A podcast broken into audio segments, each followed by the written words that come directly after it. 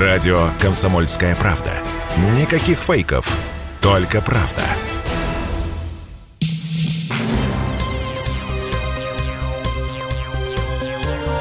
Темы дня.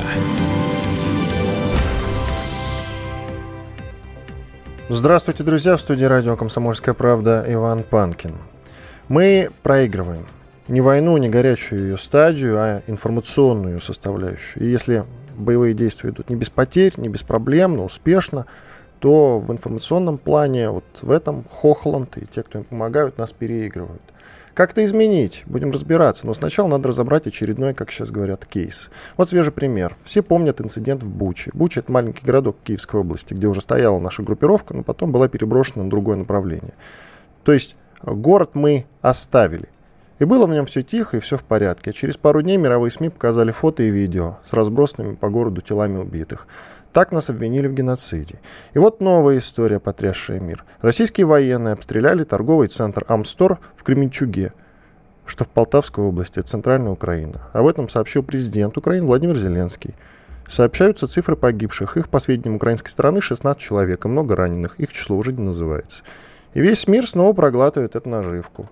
Как было дело, есть смысл послушать э, официального представителя Минобороны Игоря Коношенкова. Давайте так и поступим.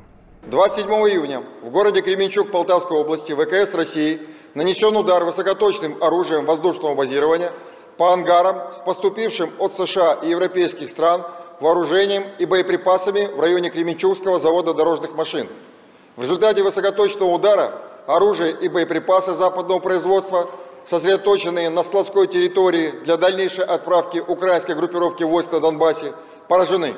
Детонация хранившихся боеприпасов к западному оружию вызвала пожар в расположенном рядом с территорией завода нефункционирующем торговом центре. К нам присоединяется Георг Мирзаян, доцент Департамента массовых коммуникаций и медиабизнеса Финансового университета при правительстве России. Георг, здравствуйте. Здравствуйте. А вот первая мысль сразу, как только появилась эта новость, какая у вас была? Буча 2.0 какая начала. Прям сразу так вот и сработало, щелкнуло, да? Ну, как, не, хорошо, давайте по-другому скажем. Буча на минималках. Потому что все-таки количество жертв там не десятки, не сотни. По-моему, два человека дает украинская страна. 16 Но называли погибшими, а вот цифры раненых пока не сообщаются. Ну, Говорят, много по... раненых. Вот так не вот. знаю. Последний, последний момент это было два, ну, как я читал утром, было два человека убитых. Сейчас, может быть, насчитали еще там 14 трупов из местного Два это несерьезно просто, поэтому накинули. Вот, вот, вот, поэтому я сказал, Буча на минималках. Потом, видимо, им позвонили британские кураторы и сказали, вы что нам за картинку даете, дайте лучше. Ну, они приволокли еще 14 трупов откуда-то. В общем, э, на самом деле, поймите, сейчас вот этих вот историй будет множество. Потому что Российская Федерация, безусловно, уничтожает военную и экономическую инфраструктуру Украины. Здесь вопросов нет ни у кого. Естественно, ракеты будут прилетать. Это же война все-таки, правда, а, боевые действия. А ракеты будут прилетать в том числе и э, в, скажем так, здания, которые находятся рядом с какими-то мирными объектами, несмотря на то, что мы применяем исключительно высокоточные боеприпасы и э, ценим, в общем-то, пытаемся сохранить жизни мирных людей, но будут жертвы в том числе среди мирных. Естественно, э, украинские телевизионщики, медийщики, британские медийщики и кто-то другой, кому заплатят, они будут из этого раскручивать историю а-ля Буча, потому что чем хуже ситуация на фронте для Украины, чем чаще мы слышим от наших западных партнеров, от наших западных коллег, а, например, того же президента Франции Эммануэля Макрона, разговоры о том, что Украина должна идти навстречу требованиям Российской Федерации, тем больше будет вот этих вот историй, которые покажут, что ни один приличный западный президент не должен даже думать о том, чтобы э, каким-то образом искать компромисс с Российской Федерацией, тем более за счет Украины. Георг, вот мы с вами люди молодые довольно, да, смотрите, как мы опаздываем с вами. Я уже вижу, что есть даже статья в Википедии на этот счет, большая, довольно развернутая. Я читаю, вот тут есть пункт жертвы. По состоянию на 28 июня сообщается о, по меньшей мере, 20 погибших и 59 раненых. 25 человек госпитализировано, она, жертва скончалась в больнице. Генпрокуратура Украины сообщила, что после ракетного удара в Кременчуге поданы 40 заявлений о пропавших людях. Государственная служба Украины по чрезвычайным ситуациям сообщила о 36 пропавших без вести. Как вам? Ну, слушайте, э, это нормально для них. У нас есть два варианта реаги... три варианта реагирования. Первый – просто не обращать внимания. Есть и есть, идите нафиг. Второй вариант реагирования – давать нашу официальную позицию, но помимо этого все-таки вспоминать, что соответствующие информационные ведомства от того же, того же Минобороны должны нормально уметь работать с информацией и давать помимо официальных пресс-релизов еще какие-то картинки. Например, как, как дали картинку – а, помните эту девушку беременную из Мариупольского роддома? Да, это потом, было. Вот это, кстати, тоже было круто на самом деле. Потом с точки дали зрения информационной интервью. войны. Абсолютно правильно. Но кто на Западе его показал? А, дали интервью с этой девушкой, а, что она, она рассказывала, что на самом деле там ничего такого не было. Но это, поймите, это интервью и вот эта вот наша контринформационная, контрбатарейная борьба в информационном плане, она же не для западного а, читателя как такового она направлена на русскоязычных читателей, на наших и на украинцев. Наша задача, главная в информационном поле, главная задача, которая стоит, не читать по презентациям, не давать какие-то математические сводки, сколько уничтожено, сколько уничтожено за день, за неделю, за время спецоперации, а донести до российского зрителя, читателя, что А, операция надолго, и что Б, мы просто обязаны завести ее до конца, потому что иначе будет хуже. И С, что мы воюем на Украине не с а, украинским населением как таковым, а с бандой наркоманов и нацистов, которые взяли всю Украину в заложники и творят там абсолютно немыслимые вещи, в том числе и устраивают эти вот истории с провокациями с мирными жителями, что это люди, с которыми нельзя ни о чем договариваться, это люди, которым нельзя идти на уступки, это просто, в общем-то, территория, где уже психолог однозначно не справится, терапевт может быть, где-то с какой-то частью населения разберется, но вообще территория, где уже давно нужны услуги хирурга. Э, каковым хирургом выступают российские вооруженные силы. Тогда не говорите воюем, говорите спецоперируем, раз э, ну, приводите специ... такую аналогию. У нас специальная военная операция, поэтому мы в специальной военной операции воюем. Это же военная операция, правда? Военная, безусловно. Да я бы уже наконец начал говорить, вот опять-таки, мы проигрываем ну. еще и потому, что ввели кучу запретов, а надо, надо уже напрямую говорить война, потому что это да, война. я с вами согласен. И не просто, что это надо говорить честно, да, то есть надо говорить, а, это война, да, ведется ограниченными методами, потому что это наши люди и наши будущие территории, но, тем не менее, война. Кроме того, нужно, опять же, честно признаться, что изначально, когда говорят, у нас все идет по плану, нет, у нас была задача, у нас были цели, они не изменились, действительно, плановые цели как и были, так и остались. Но те методы, которые мы хотели использовать в самом начале войны или специальной военной операции, эти методы провалились. Мы не смогли решить проблему этими методами. Причин может быть множество. Назовите там, что скинули региональные элиты, мы там что-то не рассчитали, неважно. Методы изменились, поэтому идет не по плану, идет по плану Б. И вот честно, мое мнение, если хотите, я очень рад, что так произошло. Это здорово, потому что план А, подразумевавший что мы должны сделать ставку на украинские региональные элиты, которых мы купим или арендуем, этот план ущербный. Этот план означает, что условные Добкины там, и тому подобное, на которых мы должны были сделать ставку, они через пару избирательных циклов снова перебегут в тот лагерь, потому что у Запада больше денег, у Запада больше влияния, у Запада больше навыков в области мягкой силы. Мы повторили бы снова то, что мы сейчас делаем. Нам это нафиг не надо, не нужен какой-то новый Янукович, которого мы условно купим или условно арендуем. Мы, нам нужно решать проблему окончательно, чем мы сейчас, к счастью, и занимаемся.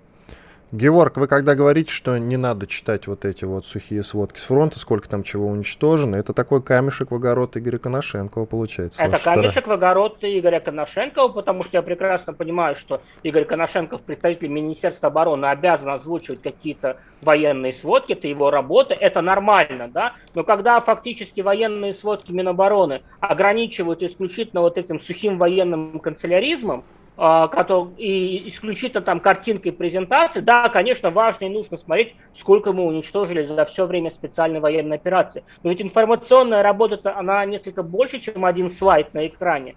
Э, с перечислением уничтоженной техники. Не Нужно будем разворачивать, жив... Э, смотрите, не будем разворачивать дискуссию, сведем ее к тому, что все-таки это наша работа. Он пусть озвучивает свои цифры, делает свою работу, Конечно, а мы уже с вами ее будем работать с цифрами, более творчески правильно, подходить. Правильно, но помимо этого речь-то должна идти о каких-то живых историях э, с фронта. Эти живые истории должны носить не только военкоры. Это задача в том числе и Министерства обороны. Доступ к данным. То есть там очень много, огромный пласт работы, который лежит на господине Коношенкове. И учитывая, что, еще раз повторюсь, наша операция надолго, там есть где что улучшать. Поэтому я очень надеюсь, что как бы и мы должны лучше работать на информационном фронте. И Министерство обороны тоже должно этим заниматься. Мы а не цели... можем заменять собой Минобороны. А цели, вот вы сказали, не изменились, а по-моему, они изменились. У нас изначально задачу, по крайней мере, ту, которую озвучивали, это полная денацификация. Да? А да? потом ее изменили на защиту Донецка нет, и Луганска. Нет, стоп, стоп, стоп, секундочку, стоп цели не поменялись. Вот как раз цели не поменялись. Цель была изначально защита ДНР, ЛНР, признанных нами территорий, защита в рамках тех соглашений, которые мы с ними заключили. Это раз. И два, денацификация, демилитаризация Украины. Вот эта цель до сих пор стоит. Но она может быть реализована разными методами, в том числе и демонтажом украинского государственного проекта, чем мы сейчас и занимаемся. Давайте паузу сделаем. Иван Панкин в студии радио «Комсомольская правда» и Георг Мирзаян, доцент Департамента массовых коммуникаций, медиабизнеса финансового университета при правительстве России. Мы говорим про инцидент в Кременчуге, где, как сообщает украинская сторона, а, после бомбардировки торгового центра погибли 16 человек, а может и больше, а может и не погибли. Продолжим через пару минут. Радио «Комсомольская правда». Мы быстрее телеграм-каналов. Темы дня. В студии радио «Комсомольская правда» по-прежнему Иван Панкин. Со мной на связи Георг Мирзаян, доцент Департамента массовых коммуникаций медиабизнеса финансового университета при правительстве России. У нас по Зуму. Соответственно, вы можете смотреть трансляцию на нашем канале в YouTube по радио «Комсомольская Иван, вот правда». Смотрите, называется да? наш канал. Да, Георг, да. Была вот ваша, но, ваши новости сейчас рассказывали так, так, об так. обмене, да? И дальше пошла у вас же цитата, я здесь ничего не придумал. Украинская страна рассказала об обмене, российская страна молчит. Никаких комментариев нет. Это тоже наша большая проблема. Мы слишком много по слишком многим вопросам отмалчиваемся. Мы думаем, что раз мы молчим, то значит ничего как бы и не было, никто ничего не будет обсуждать. А логика здесь совершенно другая. Если вы не рассказываете, не даете информацию, то значит читатели, которым это интересно, идут читать информацию ваших противников, которые ее дают дают ее в, своих ключ, в своем ключе, со своими глаголами, со своими акцентами, со своим как бы со своей а, со своими межстрочными мыслями и так далее. Также тоже нельзя делать. Я все понимаю, есть какие-то секретные инфо, секретная информация, но нужно все-таки понимать, что мы живем в несколько другое время, мы живем во время оперативной информации. И информацию нужно давать самим, чтобы самим создавать свою информационную картинку не давая противнику создать, создать эту картинку за вас в умах ваших же граждан. И тут есть дилемма. И тут есть дилемма. Левитан говорил только о победах, понимаете? Давайте вспомним Нельзя. пример Великой Отечественной войны. Значит, послушайте, это правильно, да, наверное, до того времени, потому что в то время а, доступ рядового советского гражданина к информации был резко ограничен. В Российской Федерации такого нет у нас у людей огромный доступ к информации. Здесь можно просто по-другому поступить. Можно сделать так, чтобы условный представитель Министерства обороны говорил о победах, господин Коношенков, если уж он не хочет говорить о поражениях, которые у нас, конечно же, есть.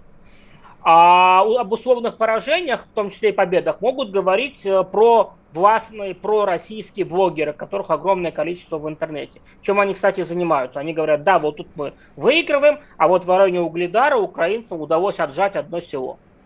Нормально. Так, так и правильно, так и должно говориться. Еще один штрих моему вопросу предыдущему про Левитана. Смотрите, тогда было другое время, но все-таки контрпропаганда со стороны немецких войск, скажем так, она была и довольно мощная. Есть несколько примеров. Например, печаталась альтернативная газета «Правда», и не только газета «Правда», где сообщалось о победах немцев на русском языке, чистом русском.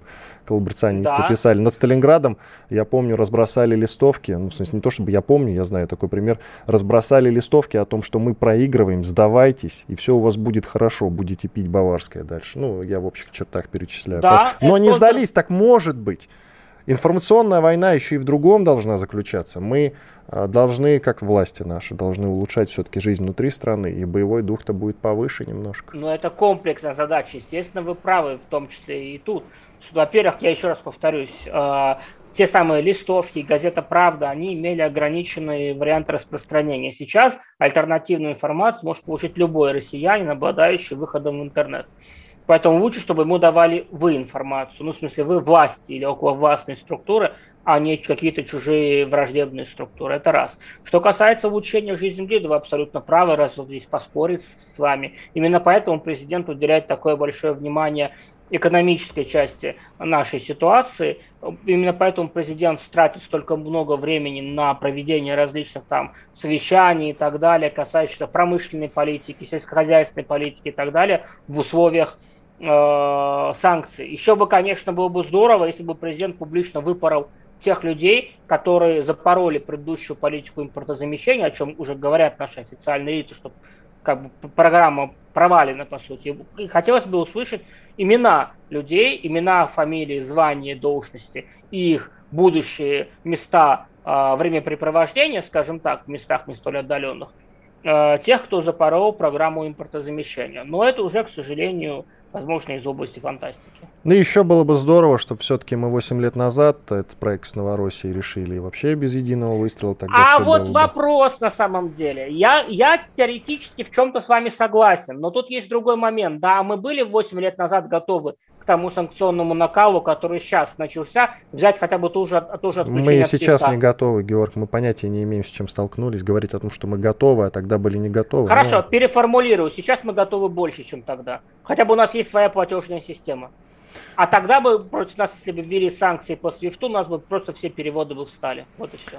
Ну, слушайте, э, тут же, опять-таки, ну, говорим когда, да, про улучшение жизни. Вот сейчас президент делает ставку на то, что, ну, как-то надо все-таки улучшать финансовое положение страны. Да, хорошо, Владимир Владимирович, но 8 лет у нас были все-таки на это. Ну, ладно, это уже лирика. Это то, о чем я говорил. Да, это люди, лирика. Это, это лирика. Об этом мы тоже, кстати, сообщаем абсолютно честно на радио «Комсомольская правда». Подключаем к нашему разговору Юрия Кнутова, военного эксперта. Юлия, Юрий Альбертович, здравствуйте.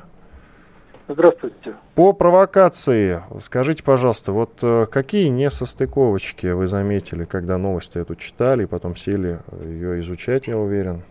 Как военные ну, эксперты, ну, знаете, скажите, пожалуйста. Да, в первую, да, в первую очередь мне бросилось в глаза то, что, в общем-то, э, начальник Национального э, центра обороны России, генерал-полковник Мезенцев, еще заранее говорил о том, что готовится провокация, которая будет снимать CNN. А, и, собственно говоря, в общем-то, провокация, как вот эта вот, а, которая в Кременчуге произошла с торговым центром, она как раз была приурочена к открытию, к закрытию саммита G7 и, и, соответственно, открытию саммита Волканата. Причем, если мы посмотрим вот новостные какие-то да, новостную информацию британскую или других европейских государств, то в газетах тема Украины ушла либо в середину, либо вообще в конец. Пропал интерес населения Европы к Украине.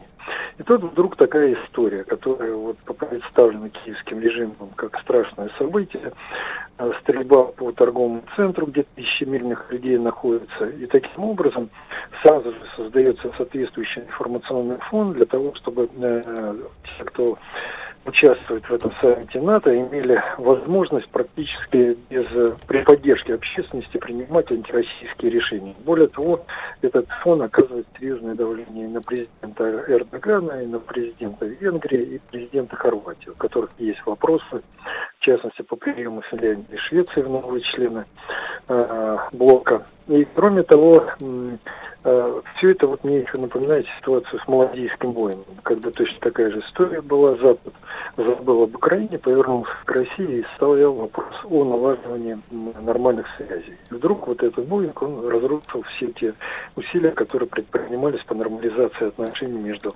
Россией и западноевропейскими странами. Вот здесь вот тоже западноевропейские страны, кстати, уговаривали Украину начать мирные переговоры, за исключением Великобритании. Конечно, после такой провокации Макрон первым забыл о всех своих э, инициативах, о которых он говорил буквально несколько дней назад, и тут же встал на сторону Зеленского и Бориса Джонсона. Поэтому э, это вот что касается политической подоплеки. Что касается военной подоплеки, то из значит, первоначальные кадры, которые показывали, там очень интересно. То есть площадь практически нет машин, и вот торговый центр, и дым поднимается сзади. И вот если э, так проанализировать вот местоположение торгового центра и предприятия, то получается, что предприятие практически не горит и не пострадало. А изначально пожар начинается непосредственно на самом предприятии, где ремонтировалась боевая техника, и были складированы иностранные боеприпасы. Боеприпасы сдетонировали, естественно, торговый центр изготовлен из горючих материалов. Это можно видно, видеть даже по тем кадрам, которые показывают, когда он еще, э, ну, скажем, находился в рабочем состоянии, старым кадром. И, естественно, этот центр торговый вспыхивает и начинается пожар. Но то, что возле торгового центра минимум машин, никаких тележек не видно, это говорит о том, что он, там посетителей минимум. Более того, с учетом той экономической ситуации, которая сейчас на Украине находится, я вообще сомневаюсь, что в этом торговом центре могли работать какие-то магазины. Ну, максимум, может быть, маленький как какой-то уголочек, в котором продавалось что-то крайне-крайне необходимое э, киевлянам. Поэтому, кременчугцам. Поэтому я считаю, что э, вот э, эта фальш, так она аналогична которая была в Буче. В Буче просчитали с тем, что э, все убитые граждане местные носили белые повязки, то есть были пророссийски настроены. Их, э, к сожалению, да, с ними разобрались, возможно, их даже казнили, это мы позже узнаем, когда Следственный комитет России закончит свою работу. Но, во всяком случае, там была похожа вот именно на, на показательную казнь со стороны украинских нацистов по отношению к тем, кто э, выступил на стороне российских военнослужащих. А здесь э, специальная провокация для того, чтобы создать соответствующую информационную обстановку, информационный шум в средствах массовой информации Запада, который бы позволил на саммите НАТО э, при всеобщей поддержке принимать антироссийские решения, увеличивать военный бюджет, увеличивать расходы, увеличивать силу быстрого развертывания до 300 человек, принимать новую концепцию стратегическую, в которой Россия названа угрозой. Кстати, вот в 1967 году впервые Советский Союз был назван угрозой в концепции НАТО. Вот теперь это такая же формулировка э, в стратегии НАТО будет прописана уже в отношении России. Это все говорит, конечно, об агрессивности Набока и росте милитаризма, причем рост милитаризма он появляется в реальных делах. Это уже был поставлен вопрос о росте военных расходов, причем очень значительном росте. Юрий Альбертович, Герман... извините, да. пожалуйста, я вас чуть перебью, у нас секунд 40 остается до конца этой части. Коротко ответьте, пожалуйста, то есть э, ракеты не были перехвачены, они попали по цели, и уже э, вот после этого загорелся да. от, э, от пожара, да, я с вами так. согласен. Ракеты им нечем перехватывать, те средства, которые у них есть. Ну, БУК, в принципе, С-300 теоретически могли бы поработать по этим, по этим ракетам, но они не в состоянии были обнаружить, и, видно, там их не находилось. Я понял. Все, спасибо большое. Прикрыт. Все, прервемся. Юрий Кнутов, военный эксперт, Георг Мирзаян, доцент Департамента массовых коммуникаций, медиабизнеса, финансового университета при правительстве России. Я Иван Панкин. Продолжим через 4 минуты минуты. Темы дня. Радио «Комсомольская правда». Только проверенная информация. Темы дня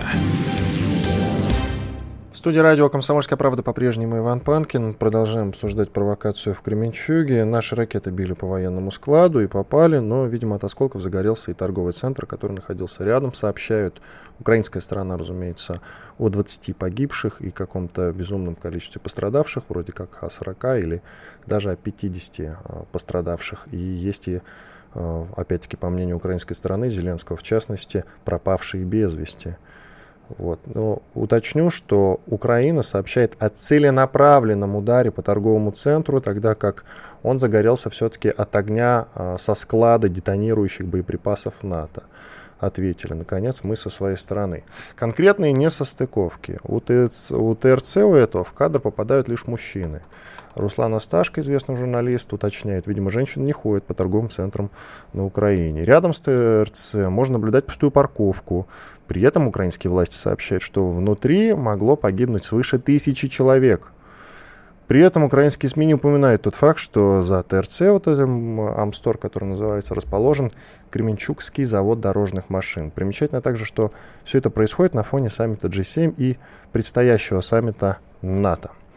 А, в, на связи со мной Георг Мирзаян, доцент Департамента массовых коммуникаций, медиабизнеса, финансового университета при правительстве России. Мы с ним с начала часа. И к нашему разговору подключается Александр Малькевич, руководитель рабочей группы Общественной палаты России по борьбе с фейками. Александр, здравствуйте.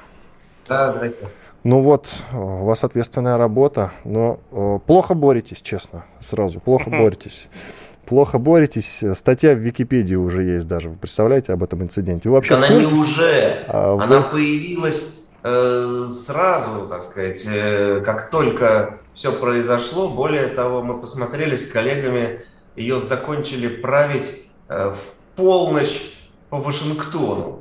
То есть э, люди работали, не покладая рук, понимаете? Сверхурочно. М? Сверхурочно, получается. Конечно, конечно. Работали, и, так сказать, выполнив э, задачу с чувством, да, вот с чувством, пусть масло масляное, с чувством выполненного долга, легли спать. Поэтому здесь все как раз понятно. Я постоянно говорю о том, что Википедия – это одно из самых эффективных информационных оружий в той войне, которая ведется, и это э, очень, ну, это практически такая, знаете, информационная термоядерная бомба, потому что очень в долгую там идет вся работа, потому что расчет ведь на что? Что все это будет переведено на множество языков, и спустя годы выросшие э, какие-то там граждане Запада, которые даже знать ничего не знали там про СВО, про этот конфликт, будут там листать по перекрестным ссылкам, скажут, ух ты, россияне специально решили стереть с лица земли э, торговый центр в Кременчуге, потому что там продавали нутеллу, которой в России не было, и, и, и унитазы, и с чувством мести нанесли прицельный удар.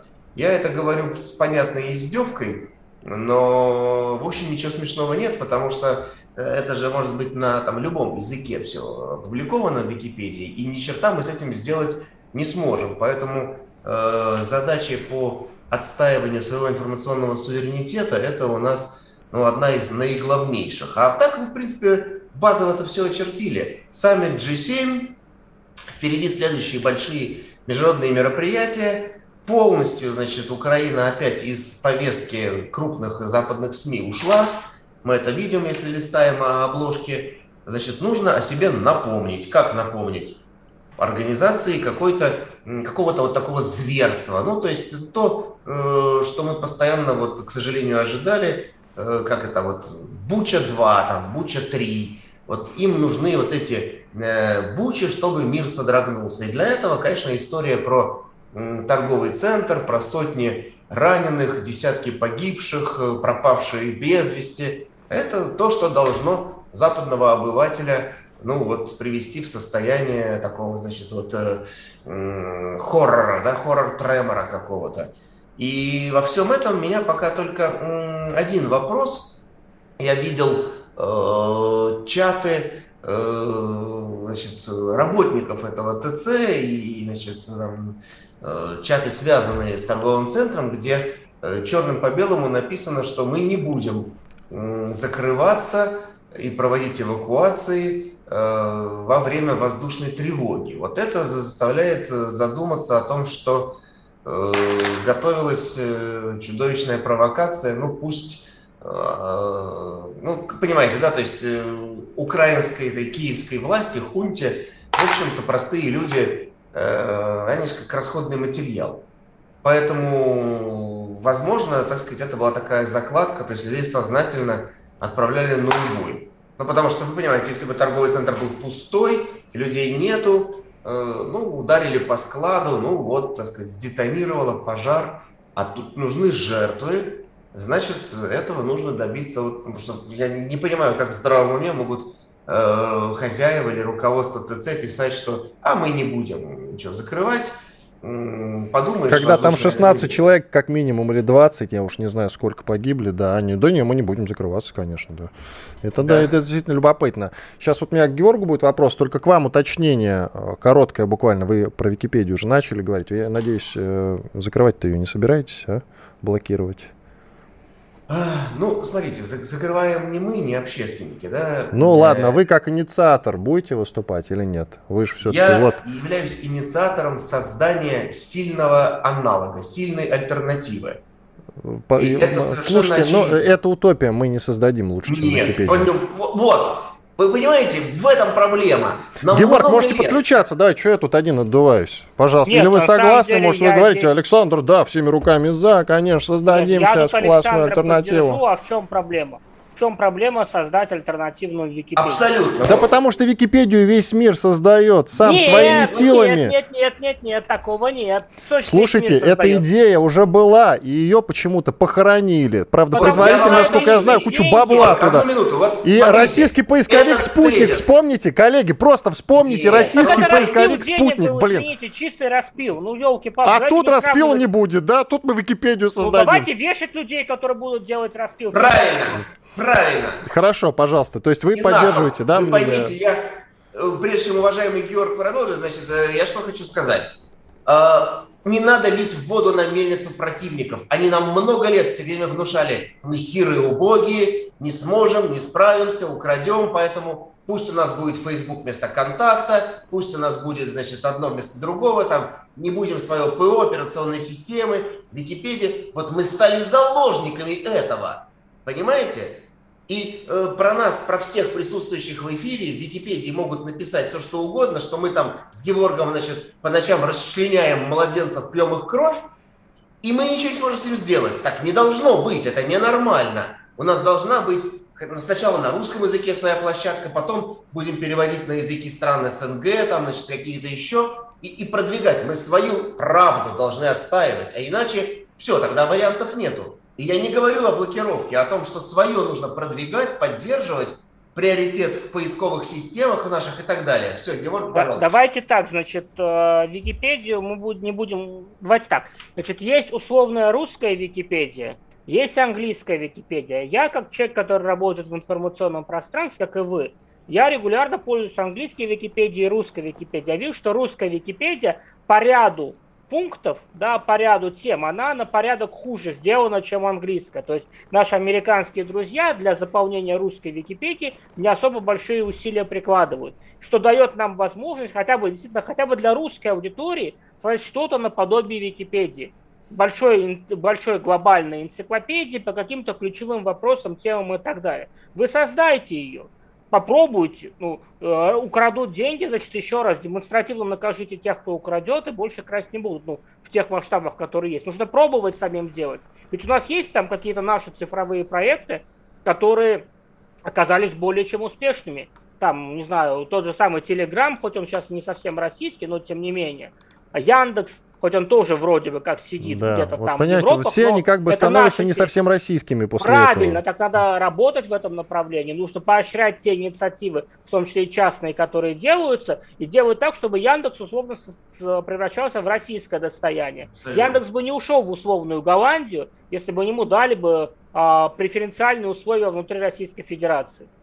Здесь надо просто работать, здесь система, здесь не, не так, что там Путин отдал указ, завтра хочу Википедию. Генералы отчитались и на картинке нарисовали какую-то фигню деревянную, которую никто читать не будет. Нет, это долгий, длительный процесс, где должно работать и гражданское общество, и э, айтишники наши, которые хотят работать, и государство. Это комплексный процесс. Вот в этом наша проблема. А, я добавлю и напомню. Знаете почему, среди прочего, Америка великая страна? А Америке по барабану, что о ней написано в Википедии. Есть и в англоязычной Википедии, и в российском сегменте Википедии статья о вторжении, и Америка не боится этого слова, о вторжении Соединенных Штатов в Панаму. Про Вьетнам много чего написано в Википедии. Про все остальные вторжения. И пофигу Америке, что там написано про нее. Если ей надо, она делает. И все американцы по-прежнему считают себя великими, несмотря на то, что там написано в Википедии. А раз вы говорите о создании сильного аналога несколько лет назад, Путин, по-моему, такую идею уже предлагал. Где Википедия российская, я имею в виду? Где тот проект? Куда он делся? Почему его все-таки завернули в итоге? Вы Кто знаете, мне ответит? есть такая гениальная... 30 секунд такая только. Гениальная фраза, которая касается нас во всех областях нашей жизни. Пока не клюнул, да, никто не перекрестился. Вот, вот сейчас нам клюнули, мы начинаем в режиме ошпаренного ежика решать проблему. Так мы делали всегда на протяжении всей нашей истории. Ну, карма у нас такая, что ли, я не могу сказать. Ладно, вот продолжим в следующей части. Будем работать. Да, Иван Панкин, Георг Мирзаян, доцент Департамента массовых коммуникаций, медиабизнеса, финансового университета при правительстве России, Александр Малькевич, руководитель рабочей группы Общественной палаты России по борьбе с фейками. Через две минуты продолжим. Чтобы получать еще больше информации и эксклюзивных материалов, присоединяйтесь к радио «Комсомольская правда» в соцсетях в отечественных социальных сетях. Смотрите новые выпуски на Рутьюбе, читайте телеграм-канал, добавляйтесь в друзья ВКонтакте, подписывайтесь, смотрите и слушайте. Радио «Комсомольская правда». Самая оперативная и проверенная информация в эфире и соцсетях. Темы дня студии радио «Комсомольская правда» по-прежнему Иван Панкин. Мы обсуждаем провокацию в Кременчуге, где по сообщению украинского президента неоговорка Зеленского после удара по торговому центру российскими ракетами, это все цитата Зеленского, а, погибли там около 20 человек, и какое-то количество пострадали. А, на самом деле торговый центр действительно сгорел, ну или как минимум наполовину пока мы точно не знаем, кстати, но сгорел он после того, как э, мы нанесли удар не по нему, а по складу с боеприпасами НАТО. И вот уже вследствие этого загорелся и торговый центр. На связи со мной Георг Мирзаян, доцент Департамента массовых коммуникаций медиабизнеса Финансового университета при правительстве России, и Александр Малькевич, руководитель рабочей группы Общественной палаты России по борьбе с фейками. Коллеги, ну вот я так вот, знаете, немножечко весело об этом рассказываю, а вы, там кто-то погиб, как вы считаете, или нет? Вот давайте с господина Малькевича начнем. Александр, пожалуйста.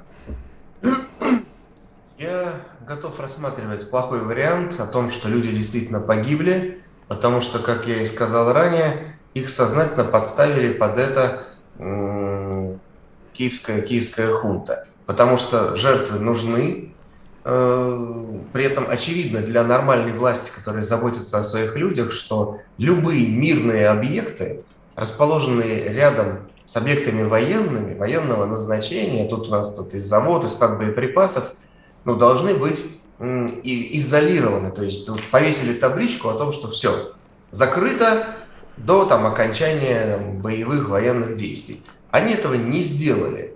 Как я уже сказал, специально значит, э, рассылали смс о том, что не нужно реагировать на сигналы воздушной тревоги, потому что нужна кровь, нужны мир, мирные погибшие люди для того, чтобы поддерживать вот этот высокий градус напряжения, чтобы мог Зеленский выступать дальше онлайн перед мировыми лидерами и говорить, вот давайте снова деньги, давайте снова оружие, потому что видите, что творится, Э, уничтожают торговые центры с э, множеством мирных людей, которые пришли покупать там продукты. Вот такая история. То есть то, что цифры могут быть э, завышены, да, это понятно, но я здесь, это не столько как фейк, я больше это воспринимаю как провокацию, чудовищную провокацию, вот в одном ряду с Бучи и другими. И, к сожалению, нам нужно просто взять календарь крупных международных мероприятий. И мы будем понимать, что как только приближается дата очередного там чего-то большого, саммита, конференции, форума или, например, визит э, европейских или каких-то иных вождей в Киев, значит, обязательно что-то должно будет случиться, к сожалению. Ну или там постановочная, или там провокация, тоже фейк, чтобы можно было украинским этим вождям сказать, о, смотри, что происходит как вовремя вы приехали к нам, товарищ Байден. Просьба поддержать, потому что вот мы там находимся в критической ситуации. То Просьба есть поддержать вот... материально. Да, конечно, конечно. Георг, да, пожалуйста, вам слово. Э, Александр, спасибо, вам слово, Смотрите, Георг. конечно, конечно, там кто-то, вероятно, погиб, потому что осколки попали в... Э, э, горящие осколки попали в торговый центр, он загорелся. Я сомневаюсь, что он был полностью пустой, кто-то там находился. Судя по масштабам возгорания, конечно, кто-то погиб. Но там говорить о новой Буче и так далее смысла нет. Еще раз, да, речь шла, даже, по-моему, сейчас вот пишут в телеграммах, что украинцы признали, что первая ракета, которую мы запустили, попала а, действительно в цех по сборке машин, а вторая, вторая пролетела уж точно в торговый центр. Надо проверять, конечно, сейчас я только что посмотрел наших военкоров. Значит, э, смотрите, А, еще раз повторюсь, мы будем видеть подобные истории сейчас регулярно, каждый раз. А чем хуже будет ситуация на фронтах для киевского режима наркоманов и нацистов, тем больше будет этих провокаций. Тем, чем больше западные партнеры будут а, пинать э, Зеленского в сторону больших, в сторону договоренности с Москвой, тем больше будет этих провокаций. Я, может быть, скажу э, непопулярную вещь, и кому-то она может не понравиться, кто-то меня может называть циничным, но я очень не хочу, чтобы Зеленского заставили вести переговоры с Москвой сейчас. Потому что любые сейчас переговоры с Россией, это будет в лучшем случае Минск-3. Нам Минск-3 не нужен. Мы сейчас решаем наши, нашу проблему с Украиной ровно тем методом, которым мы должны ее решать. И ровно тем методом, который пусть не сразу, через год, там, через полтора, но приведет к решению этой проблемы и к снятию этой проблемы с нашей повестки дня. Совсем окончательному снятию, как бы финальному снятию броне, как говорил известный профессор из известного фильма. Поэтому к украинским военным провокациям нужно относиться стоически. Стоически. И просто, просто ну, не оправдываться перед мировым сообществом, зафиксировать нашу позицию для мира и на конкретно на конкретных как бы, фактах объяснить российскому населению, что мы здесь ни при чем. Западный мир эти объяснения не увидит, черт с ним. Мы, наша задача убедить россиян в том, что мы, мы там все делаем правильно, ну или почти все. Как важно. считаете, это все с визой Зеленского делается? Это же он заявил, да? Если мы это принимаем за провокацию, значит мы уверены в том, что Зеленский, а, когда об этом сообщал, он, наверное, ну, изучил какой-то материал, ему какой-то материал или идею принесли, и он такой, о, давайте, да, действительно, вот. Да, давайте этом... это раскрутим. Буча, Бучер, Буча. Нет, подождите, то есть на предварительном этапе еще торговый центр не загорелся, то есть он нет, знал, нет, что погибнут нет. люди или как? Нет, смотрите, дело в том, что а, российские как бы ракеты, они регулярно калибруют или уничтожают украинские военные объекты. И как только возникает возможность уже сделанной, после уже сделанной атаки, раздуть эту атаку в жертвы да, среди да. мирного населения, будь то удар по Киеву, где пролетела в жилое строение, пусть даже это украинская зенитная ракета пролетела, неважно, русские все равно виноваты, или будь то Кременчук, Зеленский это использует. Еще раз, настоящий пропагандист, провокатор, не знаете, кто хотите, военный, стратег, он никогда не создает ситуации или создает их очень редко. Он использует уже созданные ситуации в свою пользу. Это, по-моему, Суньцзы еще говорил. И в данном случае Зеленский берет уже созданную ситуацию и просто делает из нее пропагандистские, так сказать, пропагандистскую картинку. Все как бы, все по методичкам. Понял. Александр, к вам вопрос. Вы как человек, который борется с фейками, скажите, пожалуйста, неужели мы не можем какие-то такие красивые, тоже красивые с точки зрения картинки, истории создавать и показывать их э, миру или хотя бы нашей аудитории? Ну, тоже, да, где-то преувеличивать. Мы, мы работаем здесь, конечно, для нашей аудитории, потому что э, наша правда на Западе не пропускается и не пропустят ее. Там максимально все в этом плане зачищено. Я соглашаюсь со всем, что сказал Георг, но в, одной, в одном только моменте пополемизирую с ним немного. Э, чем дольше будет продолжаться специальная военная операция, тем сложнее наши пиаровские идеологические задачи по работе на освобожденных территориях Украины. Говорю я как человек, который вернулся позавчера оттуда – и я даже сейчас, естественно, не про Донбасс и Луганск, а я про Запорожье, про Херсонщину, где э, как раз вот эти фейки для них тоже о том, что, смотрите, Россия бьет там по мирным жителям, Россия такая, раз такая, и нам потом нужно работать с сотнями тысяч жителей этих регионов, объясняя им, что это все вранье, что мы не такие, и это сложная, сложная задача. Мы видим это, например, на Херсонщине по тому количеству э, тех же диверсий, которые подонки эти украинские что устраивают, ДРГ, диверсионно-разведывательные группы, терроризируют мирное население. Э, вот это, то есть чем длиннее все это будет продолжаться, тем сложнее нам будет, например, в Николаевской области, когда мы ее освободим от фашистов, вот люди выйдут, скажут, мы знаем, все знаем про вас, на ваших руках там кровь Бучи, э, посетители торгового центра, и это, это, это. Вот в чем проблема. Поэтому слишком долгая кампания, она чревата тем, что за это время э, ну просто адово, э, адово река фекальная вот таких фейков зальет просто украинские территории, временно украинские, оккупированные ими, ну, на самом деле, это российские земли, в общем-то, да, с русскими людьми.